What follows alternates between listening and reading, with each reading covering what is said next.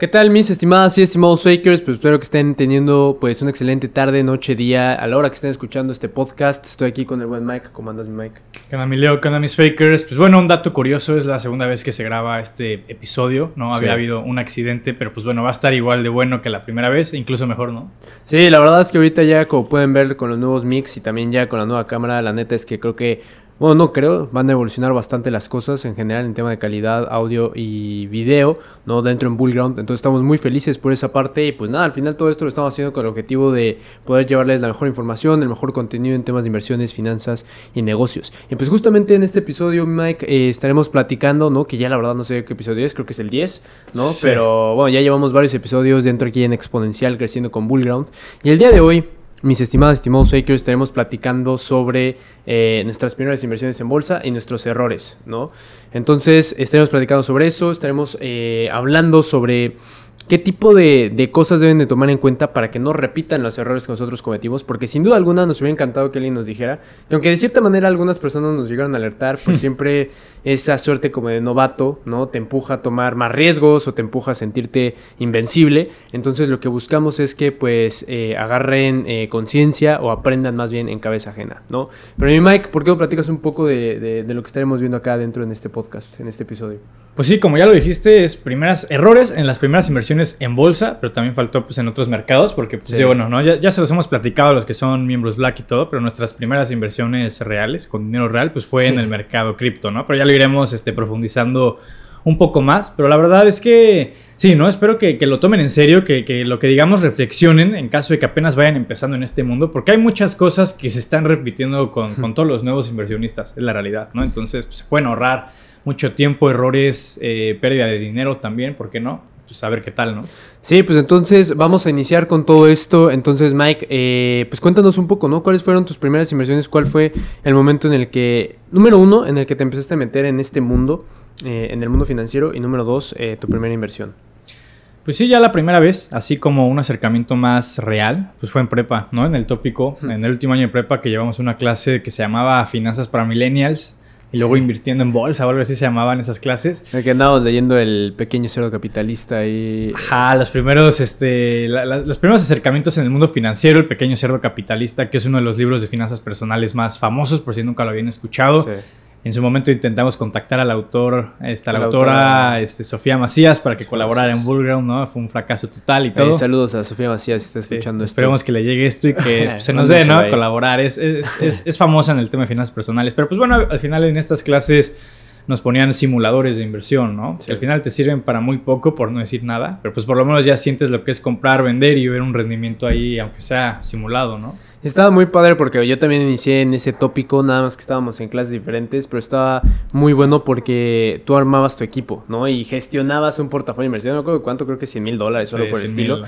Eh, y pues obviamente no sientes ninguna, bueno, o sea, sientes emoción porque pues vas viendo cómo se va moviendo tu dinero virtual, pero lo padre de esto es que también... eh, pues al final es una, un ejemplo de la realidad, ¿no? Que puedes llegar a tener dentro en bolsa.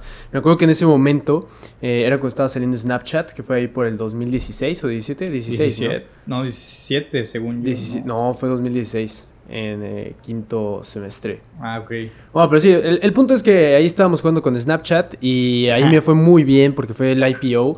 Y lo interesante de este IPO es que puedes llegar a generar un rendimiento bastante interesante por el hecho de que pues, sube mucho el precio de la acción, ¿no? O sea, sube bastante el precio de la acción en un inicio, pero después eh, llega a caer de manera importante, ¿no? De hecho, creo que a ti más bien te tocó ya después la caída. Sí, ahí fue cuando mi equipo y yo entramos en Snapchat. Creo que empezó en 14 dólares, ya ni me acuerdo. Llegó a Sí, veintitantos. 14. compramos en 14, pero igual en veintitantos. Entonces ya compramos caro.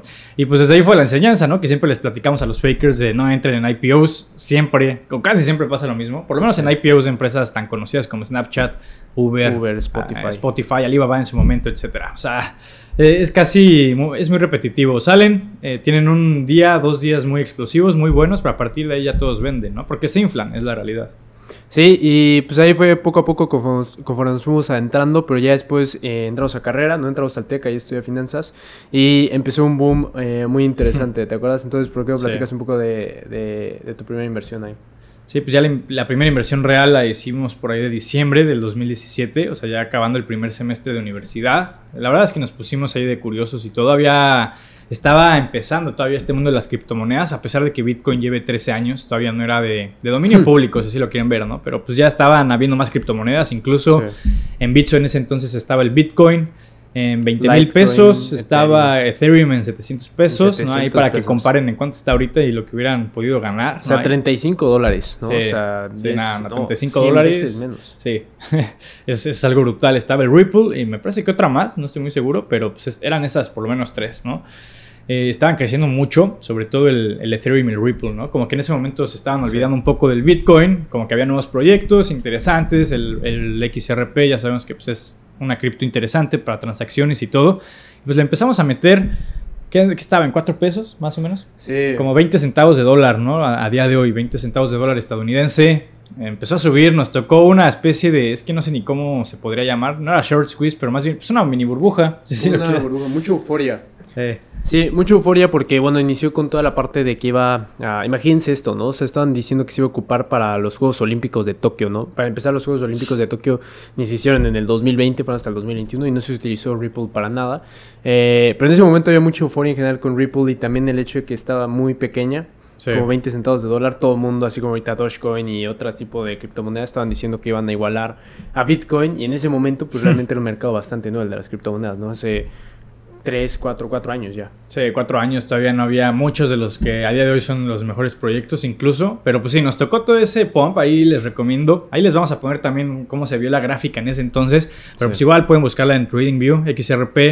Este, en finales de 2017 pasaron de, pasó de cuatro pesos a sesenta y tantos pesos, ¿no? Estamos hablando que creció casi 15 veces nuestro dinero, ¿no? Entonces imagínense pues lo que uno llegó a sentir, cayó en toda esta trampa de la euforia, cayó en toda esta trampa de ser engañados por la aleatoriedad, porque ya nos sentíamos muy buenos inversionistas, cosa que nada que ver, ya nos sentíamos en cerca de ser millonarios, cosa que nada que ver. Muchísimas, ya, ya, ya, invitábamos amigos a que se metieran a esto porque pues decíamos, es que nosotros nos está yendo muy bien, pues también entren ustedes, entraron más de una, entró más de un amigo también, ¿no? Sí, al final eh, yo me acuerdo mucho porque lo había encontrado en 4 pesos y se había pasado a 16 pesos. A ti te había comentado, le había comentado también a, otro amigo, ¿te acuerdas que estábamos ahí ah, todos metidos? sí. Y, y el punto es que estábamos ya como en 16 pesos y o terminé diciéndole hasta incluso a mi papá, ¿no? Entonces a mi papá le dije como, oye, es que esto está impresionante, está jalando muy bien, va a ser el futuro, o sea, eh, la verdad bastante inocente de mi parte y pues hay algo muy importante que no sé si tú coincidas, pero pues, estoy 100% seguro que sí, la parte de entender por qué estás invirtiendo, ¿no? Tenerlo muy claro. Porque no solamente eh, al momento de entender por qué estás invirtiendo o por qué eso es una oportunidad de inversión, Em, te va a permitir saber en qué momento llegar a vender, por ejemplo, para reconocer ganancias, sino también para reconocer pérdidas. Porque en ese momento Ripple sí estaba teniendo mucha euforia, pero todo estaba con relación a una noticia en específico, que en esa noticia era que iba a entrar a Coinbase, que pues es hasta el momento eh, el exchange más importante de criptomonedas. Bueno, era Binance, pero ahorita como ya lo están baneando en varios países, yo creo que va a seguir siendo Coinbase. Eh, que es ahorita este exchange muy importante, pero bueno, el punto es que iba a salir Ripple a Coinbase y eso pues básicamente iba a multiplicar como por tres veces su market cap. ¿Qué es el market cap? Simplemente la multiplicación de cuántos Ripples hay circulando como en el mercado de criptomonedas por el precio de, del Ripple, ¿no? Entonces, em, pues ahí estaba esta noticia de que pues obviamente al entrar a Coinbase más gente iba a tener acceso a poder invertir en Ripple y por lo tanto los que nosotros, o bueno, los que en ese momento teníamos Ripple íbamos a poder obtener un muy buen beneficio. Entonces todo el mundo estaba como muy, muy a la expectativa de poder lograr eso y pues salió la noticia de que no, que Coinbase al final no iba a meter a Ripple dentro en su exchange y eso hizo que el Ripple se desplomara. Me acuerdo que en un día llegó a caer hasta en 35, 40%. Entonces, pues te quedas con las manos cruzadas, porque la neta es que no, no estás preparado para ver ese tipo de caídas. Sí, o sea, para que se den una idea, Coinbase ya está cotiza en bolsa, seguramente ya lo saben si están más enterados del medio, pero pues cuatro años después ya cotiza en bolsa, por, es una de las grandes razones por la que es el exchange más importante, ¿no? No es por el volumen operado, porque ahí Binance todavía le gana, pero, pero pues sí, ¿no? Uno de los grandes errores también aplica el caer en esta euforia, en el FOMO, ¿no? Yo me acuerdo mucho de que yo estaba en Querétaro, porque eran vacaciones de diciembre, ¿no? Y ahí vive un buen amigo de, de la infancia y todo, que normalmente lo iba a visitar íbamos a entrar al cine, pero antes de entrar al cine me meto a ver la gráfica en Bitso y veo que seguía subiendo esta cosa, ¿no? Ahí estaba yo creo que como en cuarenta y tantos pesos, o sea, dos dólares más o menos. Me acuerdo yo de que me intenté meter a Bitso desde mi celular, no me cargaba, no sé si era mi celular, no tenía internet, algo así. pero no me cargaba. El punto es que le llamé en ese momento a Leo, le di mi contraseña y le dije, cómprate más de, o sea, obviamente con mi cuenta y mi dinero y lo que quieras, pero pues cómprame más porque a mí no me jala y yo, yo, yo pues, también bien inocente pensando que acabando la película ya iba a estar cotizando igual que Bitcoin, ¿no? Ya nos veíamos este, retirados a los 18 años por una criptomoneda que, que, que al final ni siquiera es considerada criptomoneda por por la SEC, ¿no? El organismo este, regulador de Estados Unidos. Para ellos es un activo como tal, no es una criptodivisa, etcétera. Entonces, mucha muchas cosas que, de qué hablar, ¿no? Esta, esta criptodivisa que es este Ripple. De hecho, eh, justamente eso fue una de las razones por las cuales no entró Ripple a Coinbase, porque decían que no tenía como esa esencia de criptomoneda. Entonces había mucho debate en general, como dentro del mundo de las criptomonedas. Pero el punto es que al final, pues, no se armó, ¿no? Entonces, al que no se armó, llegó a caer hasta un 70%. Y bueno, hasta hoy, 2021, eh, pues desde ese 2017 que iba a estar en 65 pesos, que es lo equivalente a 3 dólares, un poco más de 3 dólares. Eh, no ha regresado a estar, ¿no? Entonces la verdad es que estuvo cayendo muy fuerte. Y esa sería una de las lecciones principales, eh, creo que de aquí se desprenden tres lecciones, número uno sería lo del FOMO, o sea, tengan mucho cuidado con eso, eh, porque entre más inflado esté un activo, muy rápido puede llegar a caer, ¿no? O sea, realmente es una burbuja, por eso le consta una burbuja financiera, ¿no? Porque llega a ser como tan transparente que ni siquiera te das cuenta que está inflando, inflando, inflando, inflando, inflando, y de la nada que llega a pasar, llegan y le dan este ese como pinchazo, que puede ser una noticia, un catalizador negativo, y entonces explota por completo y cae el precio del activo, el precio de la acción, el precio de tus inversiones. El otro, eh, que creo que también es muy importante, es el tener claro el por qué, ¿no? Entender la narrativa, por qué estás invirtiendo o por qué consideras que eso es una buena oportunidad de inversión. Y el último, eh, también eh, súper importante, yo creo que es el que pongas a prueba tu análisis, ¿no? Eh, porque si tú, por ejemplo, yo eh, de la manera en la cual me informaba de Ripple y todo esto de que se iba a seguir subiendo, eran foros de discusión donde todos hablaban de que Ripple era la mejor inversión de tu vida, ¿no? Entonces, si todo el mundo te está diciendo que esta inversión es una excelente oportunidad de inversión, está lo del confirmation bias, ¿no? Que básicamente, ¿qué es eso? El riesgo de que si todo el mundo te está diciendo que es una buena oportunidad de inversión, pues entonces realmente no estás poniendo a prueba tu tesis de inversión o la razón por la cual estás invirtiendo en ese activo. Tienes que ponerlo a prueba y tienes que no ser como débil en cuestión de tu análisis, simplemente que te sirva para poder retroalimentarlo, ¿no? Pero no sé tú qué opinas en, en, ese último del confirmation bias. Sí, al final no se trata de seguir a la manada, ¿no? O sea, puede que al final ya cuando todos están poniendo los ojos encima de algo es que ya no es oportunidad o ya no es un riesgo porque puede pasar para bien o para mal, ¿no? O sea, se los hemos dicho ya desde hace un par de meses, ya todos están hablando de la inflación, pues es que la inflación ya no es el riesgo, ¿no? O sea, la inflación ya no es lo que va a llegar a tirar el mercado si es que algo lo llega a tirar, ¿no? Próximamente. Exacto. Entonces, si aplica para bien o para mal, si es buena oportunidad o si es un riesgo, ¿no? Y ahí rápido un dato curioso, eh, sigue siendo, a, día de hoy que se está grabando el podcast, pleno 2021, todavía el Ripple no se puede negociar en Coinbase, ¿no? Entonces, imagínense hmm. ahí ya toda la, la polémica que hay envuelta en, en, este activo como tal. Ahí, por ejemplo, eh, hay algo que estaría muy bueno, Mike, de ahorita ya hablamos de tres lecciones, pero estaría interesante o muy interesante el platicar ahorita que estamos como money managers, ¿no? O sea, ahí manejando dinero y todo, eh, con el Friends and Family y todo. Eh, platicar un poco de cuáles han sido las lecciones yo creo que más importantes, porque sin duda alguna le estar manejando dinero, que ya ni siquiera es tu dinero, o sea, porque sí, cuando tú tienes esas inversiones o son tus inversiones, pues sientes ese riesgo, ¿no? O, ese como nudo en el estómago. Pero ya cuando estás manejando el dinero de alguien más, es sin duda alguna una mayor responsabilidad y una, pues un poco más de presión, cuando realmente no debería de ser así. Pero, ¿cuáles han sido ahorita en estos eh, que llevamos como ya casi un año eh, de experiencia al estar manejando dinero de, de otras personas, de Friends and Family? ¿Y cuáles han sido tus lecciones más importantes? Sí, número uno que yo creo que lo más importante es que tú le tienes que dar una gestión diferente a la que tú le darías a tu portafolio personal. Sí, totalmente. Porque pues, sí, al final no, no estás, las demás personas, ¿no? Por ejemplo, ahorita estamos con un promedio de 10 personas trabajando, por darles un número. Cada una va a tener sus propios objetivos, ¿no? En su momento ya algunas hasta hicieron retiros, entonces no puedes hacer como una... No, no puedes generalizar, ¿no? Hacer una cosa pensando en todos y obviamente mucho menos pensando en ti, ¿no? De, ah, yo me siento cómodo con esto, no, no me interesa lo que podría llegar a pensar la otra persona. Es un riesgo o por lo menos se siente mucha más tensión porque la otra persona no está entendiendo el detrás de tu decisión, ¿no? Por más que se lo expliques, no va a entender la esencia del por qué compraste por qué vendiste este, a este precio, esta acción. Y, eh, y, al final, pues digo, para bien o para mal, es la, la, la parte de muchísima más responsabilidad que puedes llegar a tener, ¿no? Sí, yo creo que una de las cosas que más puede llegar a costar trabajo es que hay veces en donde no puedes dejar madurar tanto tus inversiones.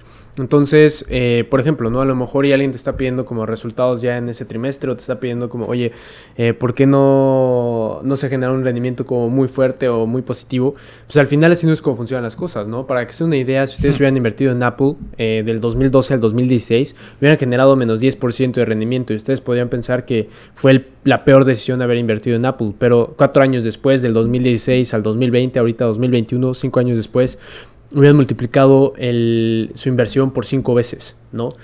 Entonces, pues realmente es complejo el poder analizar y tener como mucha certeza en cuándo va a tener como ese impulso o ese, eh, esa fuerza, ¿no? Empezar a subir el precio de la acción. Pero lo importante en general, cuando tú estás con un portafolio de inversión individual, digo, a diferencia, porque yo la verdad a veces envidio, ¿no? El justamente, pues, si tú estás manejando el dinero de alguien más, hmm. pues no puedes mantener tanto esa inversión. Hay muchas inversiones muy buenas que de hecho luego los comentamos a ustedes, eh, que se encuentran en un excelente nivel de precio y que lo más importante ahí es olvidarte de cuánto pueda llegar a variar, simplemente acumular lo más posible porque entonces en el largo plazo es en donde realmente vas a ver esos resultados. Sí, este tema de, Money Managers, igual que ahorita está con Friends and Family, ya en su momento, pues la idea es este expandirlo mucho más, ¿no? Por si hay interesados en su momento, pues va, va a estar buenísimo el, colaborar de esa manera, ¿no? Sí, ahí bueno, estaremos sacando como esta especie de, no, no fondo como tal, pero bueno, ahí estaremos sacando algo muy interesante, un proyecto más interesante ahora que nos graduemos ya de la carrera, que estamos ya nada. Em, pero independientemente de eso, eh, yo creo que uno de los errores más comunes que en general se llega a cometer, y eso también nos ha pasado al momento de estar gestionando el capital de otras personas, es el dudar muchas veces de tu análisis, ¿no? Sí. Porque tú puedes llegar a, a, decir, ¿sabes qué? O sea, ya a lo mejor rompió un nivel importante, o a lo mejor y poder empezar a caer más el precio de la acción. O hay veces que ni siquiera te animas al 100% de poder entrar porque dices, bueno, chance y, y, todavía puede caer un poco más, o a lo mejor ya no va a seguir creciendo. Sí. ¿no? Entonces es bien difícil a veces como esa sensibilidad y yo creo que la única manera en la cual tú puedes desarrollar esa sensibilidad es como un buen chef, ¿no? Al estar practicando su receta, pues es como la va a perfeccionar. Lo mismo un buen inversionista, al estar practicando su estrategia de inversión es la única manera en la cual tú vas a poder desarrollar eh, ese criterio, ¿no? El irlo perfeccionando y el ir identificando en qué niveles de precio es en donde normalmente una acción está cara o está barata. Sí, el ejemplo más importante en esto de confiar en tu análisis, bueno, en lo personal yo digo que a mí me pasó con Moderna, o sea, Moderna la pescamos por ahí, no sé, 100 dólares a principio de año, la soltamos por un mísero 20%, que era muy bueno, pero pues ya viendo lo que subió Moderna en todo el año y que lo teníamos estimado en el precio objetivo, o sea, no, no era que nos sorprendió así del todo, o sea, no, estaba estimado que iba a triplicarse, pues, pero por lo menos un, duplicado sí lo teníamos previsto. Pues, lo soltamos por un 20%. No confiamos en nuestro análisis, ya pensamos que la habían inflado, mucho hype por la vacuna y lo que quieras. Y al final, pues digo, no le sacamos el mayor provecho a nuestro análisis y por no haberle sacado el mayor provecho al análisis, pues no le sacamos el mayor provecho a la posición, ¿no? Con las ganancias que se pudieron haber generado, probablemente. Y, por ese dinero soltamos a Moderna y entramos a otras posiciones que ni siquiera fueron mejor, pero incluso hay unas que mucho peor, ¿no? O sea, no, nos, nos, complicó un poco las cosas. O sea, al final, muchas veces, y eso es algo muy importante, tienen que dejar madurar sus inversiones, porque al momento de dejarlas madurar, número uno, eh, están ahorrando tiempo porque al final ya dedicaron cierto tiempo y investigaron ciertos temas de a lo mejor alguna acción en específico de cómo podría llegar a tener eh, un rendimiento positivo o cuál podría ser ese precio objetivo, ¿no? Entonces, si ya dedicaron ese tiempo, pues ahora sí van a estar analizando otra acción porque sabes que ya me generó 20% y me desespero y quiero como ya venderlo. Eh, van a tener que dedicarle otro tiempo, otra gran parte de su tiempo a estar encontrando otra oportunidad de inversión. Entonces es muy importante que si ustedes van a invertir o van a sacar o van a meter más dinero a alguna posición, es porque lo tengan sumamente claro cuál puede ser ese futuro de esa empresa. Obviamente en ese momento no sabíamos que, por ejemplo, Moderno iba a entrar al S&P 500, ¿no? que es el índice de las 500 empresas más importantes del mundo, o que pues iba a venir la variante de Delta, o sea, como varias cosas que pues le dan un poco más de tiempo de vida a Moderna, justamente. Eh, pero estas cosas son las que justamente como que le dan ese empujón extra, ¿no? A un buen análisis y son esas áreas como de, si le quieres llamar suerte, pero en donde eh, la suerte, si se junta justamente con la parte de preparación, ¿no? eh, se convierte en éxito. Sí, ¿no? sí es, es, es, brutal lo que se puede llegar a lograr con, con, toda esa parte. Entonces, pues sí, ¿no? Como recomendación, confíen en, su, confíen en sus análisis. Ya nos ha pasado igual con miembros Black que en su momento mandan la actualización de su gráfica y dicen, no, vendí antes de tiempo. ¿Por qué? Porque eventualmente se cumplió mi análisis. Chance dos semanitas después de lo que pensaba, pero se cumplió, ¿no? Y es que de eso se trata. Es muy difícil, por no decir imposible, eh, atinarle al timing perfecto en el Exacto. mercado, sobre todo a la larga, ¿no? Porque puede que te salga de vez en cuando, pero ya eso que se vuelva tu, una costumbre es, es, es imposible, la realidad. Y otra cosa importante eh, que justamente le agregaría a esto es, independientemente de que hayan hecho un buen análisis o un mal análisis o que hayan perdido o que hayan ganado, eh, lo más importante que ustedes deben de entender, por lo menos en sus primeros cinco años, yo considero como inversionistas, es que aprendan lo más posible, o sea, que realmente cada decisión que ustedes están tomando les va a aportar valor. ¿Y por qué les va a aportar valor? Porque apenas estamos iniciando como en todo este mundo, ¿me entienden? O sea, realmente apenas estamos eh, aprendiendo tanto a conocernos, porque realmente invertir es una, un ejercicio de autoaprendizaje en donde te vas conociendo, no de autoconocimiento más bien, te vas conociendo desde tu perfil de riesgo, desde qué tipo de empresas te gustan más, desde en donde a lo mejor consideras que es una mejor oportunidad de inversión, a lo mejor te gustan más las empresas de tecnología, industriales, de consumo cíclico, de ropa va a haber eh, diferentes empresas que a lo mejor te llamen más la atención. Entonces, el hecho de que tú eh, te definas bien, ¿no? Como un inversionista, te va a dar esa como pauta para poder encontrar mejores oportunidades de inversión. Esa es otra cosa que yo les diría como consejo y que he ido aprendiendo a lo largo de estos tres, eh, pues ya casi cuatro años, desde que fue el día cero hmm. hasta ahorita. Y otra cosa igual que, que estaría agregando es, creo que por eso también, por ejemplo, si se dan cuenta en los bancos de inversión como Goldman Sachs, JP Morgan y todo esto, solamente hay un departamento que sigue, por ejemplo, las acciones de, de aviones, ¿no? O las acciones de tecnología o las acciones de redes sociales. O sea, ¿por qué? Porque es mucho más sencillo que alguien genere sensibilidad de una acción en específico si la va siguiendo y la va monitoreando durante mucho tiempo. Entonces igual, ustedes traten de mantener un, una selección muy pequeña de acciones que realmente puedan representar una buena oportunidad de inversión, ¿no? O que les interese. Por ejemplo, pueden ser a lo mejor cuatro o cinco industrias, pero no más, porque entre, entre más abarquen, va a ser más difícil el poder saber cuándo una acción está cara o cuándo una acción está barata. Y otro punto importante con respecto a eso, eh, me acuerdo mucho de un profesor, ¿te acuerdas de, de Hiver que nos decía que normalmente un analista se tarda como 10 años en entender realmente qué es lo que hmm. mueve una acción? ¿no? Sí. O sea, cuáles son los drivers que realmente pueden impactar de manera positiva o negativa en el precio de una acción. Puede ser, por ejemplo, en Apple, a lo mejor ventas, puede ser a lo mejor alguna escasez de chips con respecto a sus proveedores. O sea, puede haber tantos factores que puedan mover el precio de la acción que te tardarías aproximadamente como 10 años en realmente entenderlos. Pero si ahorita están iniciando y ustedes van creando su portafolio de inversión cuando tengan, no sé, 30, 35, 40, o sea, cuando sean personas a lo mejor eh, adultos jóvenes o a, media este, edad, por así decirlo, y las personas que igual tengan 30 años a los 40, 45 años, es una excelente edad. Pero el punto es, si ustedes empiezan a ser responsables desde este momento, eh, van a entender perfecto por qué razones empieza a mover su portafolio de inversión, en qué momento hace sentido el reconocer ganancias y en qué momento hace sentido meterle más dinero a algunas acciones o algunas inversiones que ustedes traen dentro. Entonces,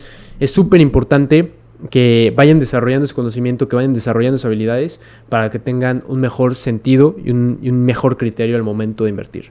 Sí, o sea, la importancia de tú irte, irte definiendo un poco más en ciertas industrias es porque tú puedes justamente ir moldeando el, o ir entendiendo el qué mueve a qué, ¿no? Y por dar un ejemplo, estás muy enfocado en, en, empresas de redes sociales, pues ya sabes que no importa tanto, por ejemplo, las utilidades, importa más el número de usuarios activos mensuales. Estás analizando supermercados, no es que no, no, es que no importe las utilidades, pero pasan a segundo plano y las comparas con las utilidades por metro cuadrado de, de tienda. O sea, son este tipo de cosas que tú debes ir conociendo. ¿Y cómo lo puedes lograr? Pues justamente si le dedicas el debido tiempo a, a, cada sector, ¿no? O sea, no hay una regla exacta. ¿Por qué? Porque están los múltiplos generales, ¿no? Está el price to revenue, está el PER, price to book, enterprise value entre EBITDA, por no decir cuántos hay. Pero ya luego están los, los importantes de, del sector. Hay, hay, una que me llama mucho la atención, que por ejemplo es sobre todo para las de moda, por ejemplo Gap, Abercrombie y todo eso, que es eh, cuánto están vendiendo por tienda, ¿no? Sí. O, sea que, o sea que realmente estén aumentando las ventas por cada una de las tiendas, porque a lo mejor pueden aumentar las ventas, pero es porque también abrieron muchísimas sucursales, ¿no? Entonces eso sí. no vuelve eficiente justamente el crecimiento de la empresa. Hay muchos factores, entonces eh, lo que tú comentabas, ¿no? Que eso es algo muy importante, o lo que comenta eh, Peter Lynch en su libro de tú, este, invierte en las cosas que conoces. Incluso si tú eres especialista, no sé, eres doctor o eres eh, mecatrónico o algo por el estilo, invierte en lo que está dentro de tu industria. Sí, claro. Ese es uno de sus muchos principios que él considera necesarios para vencer al mercado. Y es muy bueno Peter Lynch, o sea, yo sí se lo recomiendo leerlo porque él introduce temas para la gente que va empezando de, una manera bastante digerible, pero también introduce los temas para la gente ya más experimentada, que, son cosas que no lo ves en un libro promedio, no lo ves en la escuela, en la carrera de finanzas. Eh, entonces, digo, aplica para, todos, la verdad, Peter Lynch. Y hay algo que me gustaría, Mike, que agregaras, es, por ejemplo, eh, muchos ponen, ¿no? De que si realmente necesitas ser financiero para poder empezar a invertir y todo. Eh, la verdad sí me gustaría como terminar con esa excusa, ¿no? Porque no es una realidad. O sea, incluso en la carrera de finanzas, pues realmente no nos enseñan como tal a invertir. O sea, eh, ya es algo más que tú vas desarrollando por tu propia cuenta, porque hay profesores que incluso pues, tampoco invierten, ¿no? Y están en la carrera de finanzas. Entonces, em, la verdad es que yo creo que este conocimiento está abierto en general para todas las personas, para todas las profesiones, y es algo, una habilidad que todos eh, no solamente podemos desarrollar, sino que deberíamos desarrollar, porque ahorita pues, sabrán, no vamos a tener una pensión y por lo tanto tenemos que ser responsables de nuestro éxito financiero. Entonces, es súper importante que seamos eh, conscientes de que si nosotros empezamos a educarnos financieramente, empezamos a educarnos ahí, encontrar oportunidades de inversión, realmente vamos a tener un mejor futuro. Y al final, pues eso es lo que buscamos. Y esta habilidad, eh, que es algo muy importante, es algo que tú puedes heredar, ¿no? O sea, se lo puedes heredar a lo mejor a tu familia, a tus amigos, a personas queridas, ¿no? Les puedes decir, ¿sabes qué? O sea, puedes crear este portafolio de inversión, te puede generar esta rentabilidad, o sea, y puedes vivir bien o puedes alcanzar tus metas financieras de manera mucho más rápida. Sí, la realidad es que, bueno, si estás escuchando esto, eres mexicano y tienes menos de 30 años, por darte un número, es que ya es una necesidad para ti, ¿no? O sea, ya no existe la ley de las pensiones del 73, creo que era, que cotizabas 500 semanas y te daban el equivalente al lo que el promedio de tus últimos cinco años en forma de pensión, eso ya no existe, ¿no? O sea, nosotros ya no vamos a tener ese sistema que le tocó a nuestros abuelos, posiblemente. Y es algo que tienen que entender, ¿no? O sea, el invertir no es tan difícil. Eh, o sea, tomando un poco la pregunta, no necesitas ser financiero, evidentemente. En la carrera de finanzas, ¿no? Que ya lo saben, nosotros estudiamos finanzas, ves cosas bastante... O sea, yo creo que de el, 10% de la carrera se centra en inversiones, el otro se centra en algo administrativo, el otro se centra en algo más corporativo, ¿no? que son cosas completamente diferentes. Entonces, tienen que empezar a entender, a generar la importancia, a generar mucha conciencia, porque si no tomamos acción con esto, pues se puede generar una, una especie de crisis generacional para lo que viene, ¿no? O sea, si la gente no empieza a invertir, no se vuelve responsable de su éxito financiero y sobre todo de la manera tan fácil en la que ya se puede hacer a día de hoy, o sea, es muy alcanzable desde tu celular, desde que 100 pesos ya es un mundo globalizado, o sea, empresas que cotizan en bolsa vas a conocer por lo menos 100, o sea, y me estoy hmm. quedando corto, eso sí te lo aseguro. Si eres alguien que está en redes sociales, que, se va a pasear a plazas, literalmente cualquier empresa que, que te, imagines está en bolsa, ¿no? Sí, o sea, e, Pinterest. Em, sí, que nuestras compus son HP, está HP, el celular es iPhone, está Apple, está la cámara puede ser Logitech, está Logitech cotizando en bolsa. Al final, o sea, te veniste en tu coche Volkswagen, Volkswagen cotiza. Al final que te puedes sacar provecho de lo que usas en tu día a día, puedes sacar provecho sin duda alguna. Sí, y ya justamente para concluir, Mike, algo que me gustaría pues ya decirle a toda la comunidad es, eh, algo importante es, eh, tienen que quitarse el miedo, ¿no? O sea, muchos dicen, oye, pero es que voy a perder todo mi dinero, no vas a perder todo tu dinero y eso es algo muy importante, o sea, pueden llegar a caer las acciones, puede llegar a caer un poco la bolsa, pero ustedes díganme qué empresa realmente no se creó para, una, ser rentable o dos, para por lo menos generarle valor a todos sus stakeholders, ¿no? Que pueden ser eh, inversionistas, accionistas, empleados, eh, proveedores, eh, diferentes personas que realmente estén involucradas dentro del negocio como tal, ¿no? Entonces, realmente ahorita la visión de varias empresas, sobre todo está lo del SDG, SDG, ¿no? De las empresas sustentables. Ah, ESG. El indicador, ¿no? Este, y está muy bueno, ¿no? Justamente son empresas que están buscando tener excelentes prácticas eh, y esas excelentes prácticas, pues evidentemente llevan a un excelente desempeño, ¿no? Ahí igual lo podemos poner dentro de la descripción de, de YouTube, ¿no? Esta lista de empresas que puedan ser con este indicador en específico para que lo puedan ver, para que le puedan echar un vistazo. Pero hay muy buenas empresas que se encuentran dentro de este indicador. Y al final esta parte, pues a lo mejor sí pueden llegar a caer un poco el precio de las acciones, pero ustedes no están teniendo una minusvalía, ¿no? Dentro de, o más bien están teniendo una minusvalía dentro de su inversión, pero no están perdiendo a menos de que vendan. Y ustedes venden, pues ya es ahí donde sí están reconociendo esa pérdida, pero a lo mejor en ese momento la mejor estrategia que ustedes pueden hacer es simplemente estar comprando más acciones o más posición cuando se encuentre pues bastante barata o cuando haya caído muy fuerte el precio de la acción. Ustedes van comprando, comprando, comprando y en algún momento, por el simple hecho que a lo mejor le dan la vuelta en, en a las empresas, por ejemplo, Apple, ¿no? Cuatro años estuvo cayendo ¿Por qué? Pues porque se había muerto Steve Jobs, entonces pues obviamente eso generaba como mucha incertidumbre dentro de Apple, pero ya después encontraron ese punto en el que empezó a generar tracción, no empezó a generar tracción eh, Apple y volvió a crecer el precio de la acción. Entonces yo creo que al final, al momento de estar invirtiendo una cierta cantidad de dinero mensual, ya sea en Apple, Facebook o cualquier acción o empresa que realmente te interese o te guste, pues te, da, te va a dar muchos beneficios, ¿no? El número uno, pues obviamente es el generar riqueza, que cada vez tu patrimonio tenga pues esa plusvalía o vaya aumentando. El número dos sería sin duda alguna que te vuelve una persona mucho más culta, ya sea por la parte financiera, ¿no? Al irte educando financieramente, pero también al momento de saber qué es lo que está pasando en diferentes industrias, por ejemplo, a lo mejor sabes qué es lo que está pasando en el canal de Suez, ¿no? Y ya tienes tema de conversación, sabes qué está pasando con el petróleo, sabes qué está pasando con la plata, sabes que la plata, no sé, el, el 55% de su uso es industrial, entiendes realmente eh, qué es lo que está pasando dentro en el contexto macroeconómico y también de negocios eh, a nivel mundial, ¿no? Entonces, eh, al estar justamente con todo este contexto, pues te vas, te vas formando, te vas teniendo todo ese, como ese background muy fuerte de temas macroeconómicos y de negocios.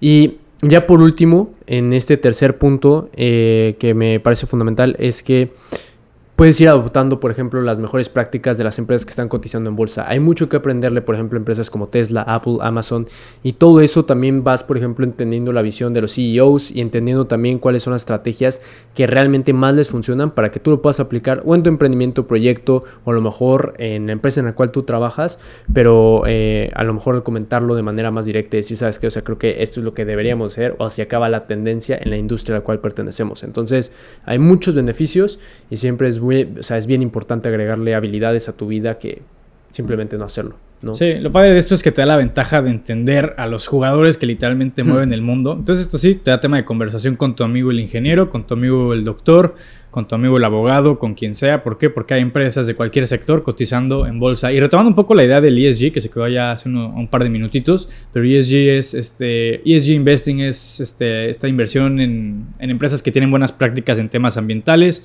sociales y de gobierno corporativo, porque la gente luego se queda solamente con la parte ambiental, de que están metidos en energías renovables y así, pero es igual de importante este tema de, de, social, ¿no? Por ejemplo, que haya inclusión y ahí te puedes dar cuenta qué tanto, qué tanta presencia femenina hay en la junta directiva, por ejemplo, y todo este tema en gobierno corporativo, pues que la junta directiva, ¿no? el CEO o quien sea, pues no esté metido en en delitos, en diferentes fraudes, etcétera. Entonces, estas son las empresas que eventualmente aportan mucho valor y tienen mucha solidez. ¿Para qué? Para tener un buen desempeño en el largo plazo, ¿no? Ya se los dijo Leo hace unos minutos. Ahí les podemos dejar una lista de empresas que cumplan una buena calificación de ESG. Pero pues por lo general son empresas que están haciendo las cosas bien, que tienen buena cultura, que tienen buenos valores y, esto se está viendo reflejado en sus prácticas sociales, ambientales y de gobierno corporativo, ¿no? Esas tienen una alta probabilidad de tener éxito de aquí a 10 años, ¿no? O sea, no quiere decir que todas vayan a romperla. No quiere decir que todas vayan a posicionarse como líderes del mercado. Pero que te vayan a generar un rendimiento así bestial. Sí, o sea, no por eso, ajá, no es tan sencillo de que, ah, está bien en ESG, la van a romper, ¿no? Obviamente esto tiene que estar sustentado con crecimiento en ventas, usuarios, utilidades, más mercados, es un sinfín de cosas que pues, tú le tienes que ir dando su debido seguimiento, pero no necesariamente tienes que ser, vuelvo a lo de hace rato, no tienes que ser financiero, no tienes que ser analista profesional y estar todo tu día laboral ahí metido eh, eh, viendo en la pantalla a los mercados, tampoco se trata de eso, o sea, hay maneras en las que puedes ser eficiente en tus tiempos y muy eficiente en poner a tu dinero a trabajar. Sí, ya creo que por último va la parte racional, ¿no? O sea, si lo podemos también sintetizar en todo esto, muchas veces también hay que ser racionales y, entender qué es lo que sí es probable, ¿no? Lo que sí es lograble con respecto a una empresa. Entonces, muchas veces eso nada más nuevamente se genera con el criterio al momento de invertir su dinero y pues entre más pronto lo hagan, eh, más van a ir generando esa experiencia, esa habilidad. Nuevamente inviertan en mercados que estén regulados, como la bolsa de valores, todo eso. Eh, en brokers que también estén regulados para que no estén como preocupados de que se vayan a robar su dinero, sino más bien son solamente en analizar buenas acciones, hacer buenas inversiones y mantener ahí su dinero en un largo plazo, porque eso es lo más importante, el generar riqueza y el ir poco a poco eh, creando un portafolio sólido del cual, pues a lo mejor en un futuro tú puedas estar viviendo de los rendimientos que te vaya a generar, ¿no? Si te genera un rendimiento de un 10%, que de eso puedas mantener un estilo de vida, ¿no? Sí. que es lo importante. Y es muy importante, nosotros les hemos estado hablando de la importancia y facilidad, bueno, no es tan fácil tampoco, pero bueno, la facilidad dentro de todo y el, fácil acceso a invertir, pero es muy diferente el invertir a que te estén invitando a estos proyectos mm. que te van a estar pagando 20% mensual, 1% diario, que incluso no estén regulados, o sea, chequen, nosotros les hemos recomendado muchos brokers que están regulados, el principal ya lo saben que es GBM, pero pues bueno, al final si los están invitando a un broker y les genera duda, pues busquen ahí en la página de la Comisión Nacional Bancaria de Valores, en la Conducef, hay diferentes maneras en ver si si tú das tu dinero a esas personas o a esa institución y de la nada se pelan, vas a ver si puedes pelear, si va a haber alguien que te ayude o no. Es la diferencia entre si está regulado o no, para que se den una idea, ¿no? Porque de que te van a estar pagando, seguramente te van a estar pagando los primeros meses,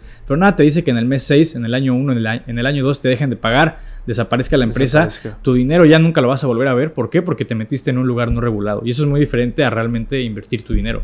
Así es, totalmente de acuerdo. Entonces, pues bueno, mis estimadas y estimados fakers, en lo que podemos concluir, número uno, eh, aléjense del FOMO, ¿no? Sean muy racionales en esa parte. Número dos, eh, tengan este criterio, vayan desarrollando poco a poco. Número tres, confíen en su análisis ya después de que tengan ese criterio. Estén seguros de lo que ustedes estuvieron analizando. Eh, y número cuatro, pues al final sean constantes en esto, ¿no? Traten de invertir de manera seguida, traten de hacerlo ya un hábito, porque eso es lo que realmente los va a hacer crecer de manera exponencial. ¿No? Pero bueno, mi Mike, un placer y pues nada, nos estaremos viendo en el próximo episodio exponencial Creciendo con Bullground. Entonces.